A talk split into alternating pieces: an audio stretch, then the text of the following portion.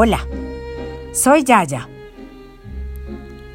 Hoy quiero leerles una adaptación de un cuento de la India que se titula Nasreddin y la lluvia. Ya en algunos otros cuentos hemos oído hablar de este mismo personaje de la India. Acompaño su lectura con la música del canal del Face Nur Khan. Hace mucho, mucho tiempo vivió en la India un muchacho llamado Nasreddin. Aunque en apariencia era un chico como todos los demás, su inteligencia llamaba la atención. Allá donde iba, todo el mundo le reconocía y admiraba su sabiduría. Por alguna razón, siempre vivía historias y situaciones muy curiosas, como la que vamos a relatar. Un día, estaba Nasreddin en el jardín de su casa cuando un amigo fue a buscarle para ir a cazar. Hola, Nasreddin. Me voy al campo a ver si atrapo alguna liebre. He traído dos caballos porque pensé que a lo mejor te apetecía acompañarme. Otros diez amigos nos esperan a la salida del pueblo. ¿Vienes? Claro, buena idea. En un par de minutos estaré listo. Nasreddin entró en la casa, se aseó un poco y volvió a salir al encuentro de su amigo. Partió montado a caballo y enseguida se dio cuenta de que era un animal viejo y que el pobre trotaba muy despacio. Pero por educación no dijo nada y se conformó.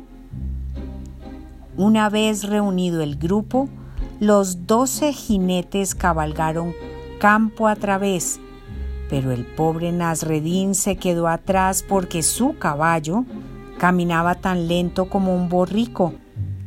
Sin poder hacer nada, vio cómo le adelantaban y se perdían en la lejanía. De repente estalló una tormenta y comenzó a llover con mucha fuerza. Todos los cazadores asusaron a sus animales para que corrieran a la velocidad del rayo y consiguieron guarecerse en una posada que encontraron por el camino. A pesar de que fue una carrera de tres o cuatro minutos, llegaron totalmente empapados, calados hasta los huesos. Tuvieron que quitarse las ropas y escurrirlas como si las hubieran sacado del mismísimo océano.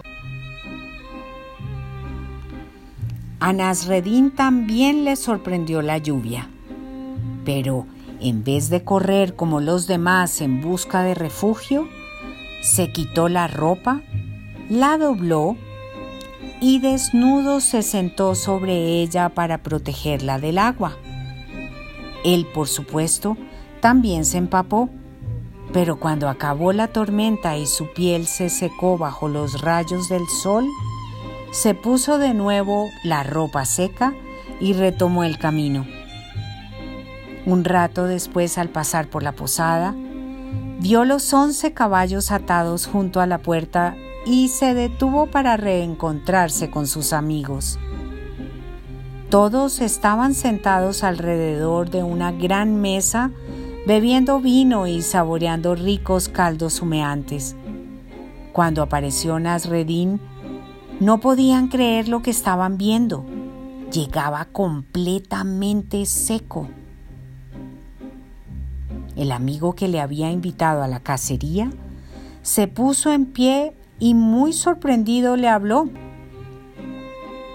¿Cómo es posible que estés tan seco? A ti te ha pillado la tormenta igual que a nosotros. Si a pesar de que nuestros caballos son veloces, nos hemos mojado, ¿cómo puede ser que tú te has tardado mucho más y no lo estés? Nasreddin le miró y muy tranquilamente solo le respondió, Todo se lo debo al caballo que me dejaste. El amigo se quedó en silencio y pensó que allí había gato encerrado. Dispuesto a descubrir el truco, tomó la decisión de que al día siguiente, para el camino de vuelta a casa, le daría a Nasreddin su joven y rápido caballo, y él se quedaría con el caballo lento. Después del amanecer, partieron hacia el pueblo con los caballos intercambiados. De nuevo se repitió la historia. El cielo se oscureció y de unas nubes negras como el carbón comenzaron a caer gotas de lluvia del tamaño de avellanas. El amigo de Nasreddin, que iba en el caballo lento, se mojó todavía más que el día anterior porque tardó el doble del tiempo en llegar al pueblo. En cambio, Nasreddin repitió la operación. Se bajó rápidamente de su caballo, dobló la ropa, se sentó sobre ella y desnudo esperó a que cesara la lluvia. Soportó la tormenta sobre su cabeza, pero cuando cesó de llover y salió el sol, no tardó en secarse y se puso la ropa seca. Después retomó el camino a casa. Por casualidad, ambos se cruzaron en el camino justo a la entrada del pueblo. El amigo chorreaba agua por todas partes y cuando vio a Nasreddin más seco que una uva pasa, se enfadó muchísimo. Mira, ¿cómo me he puesto? Estoy tan mojado que tendré suerte si no pillo una pulmonía. La culpa es tuya por darme el caballo lento. Nasreddin, como siempre, sacó una gran enseñanza de lo sucedido. Sin levantar la voz, le contestó, Amigo, dos veces te ha pillado la tormenta a la ida en un caballo rápido, a la vuelta en un caballo lento, y las dos veces te has mojado.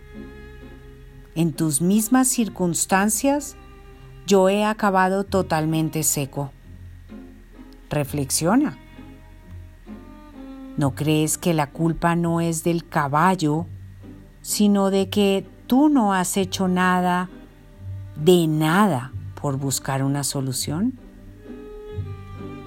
Su amigo avergonzado cayó. Nasreddin, como siempre, tenía toda la razón.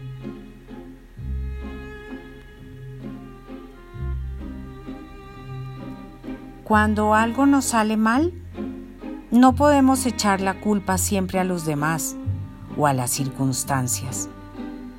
Tenemos que aprender que muchas veces el éxito o el fracaso dependen de nosotros y de nuestra actitud ante las cosas.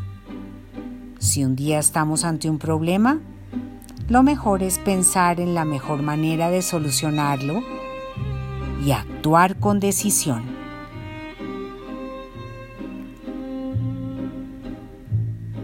Con todo mi cariño,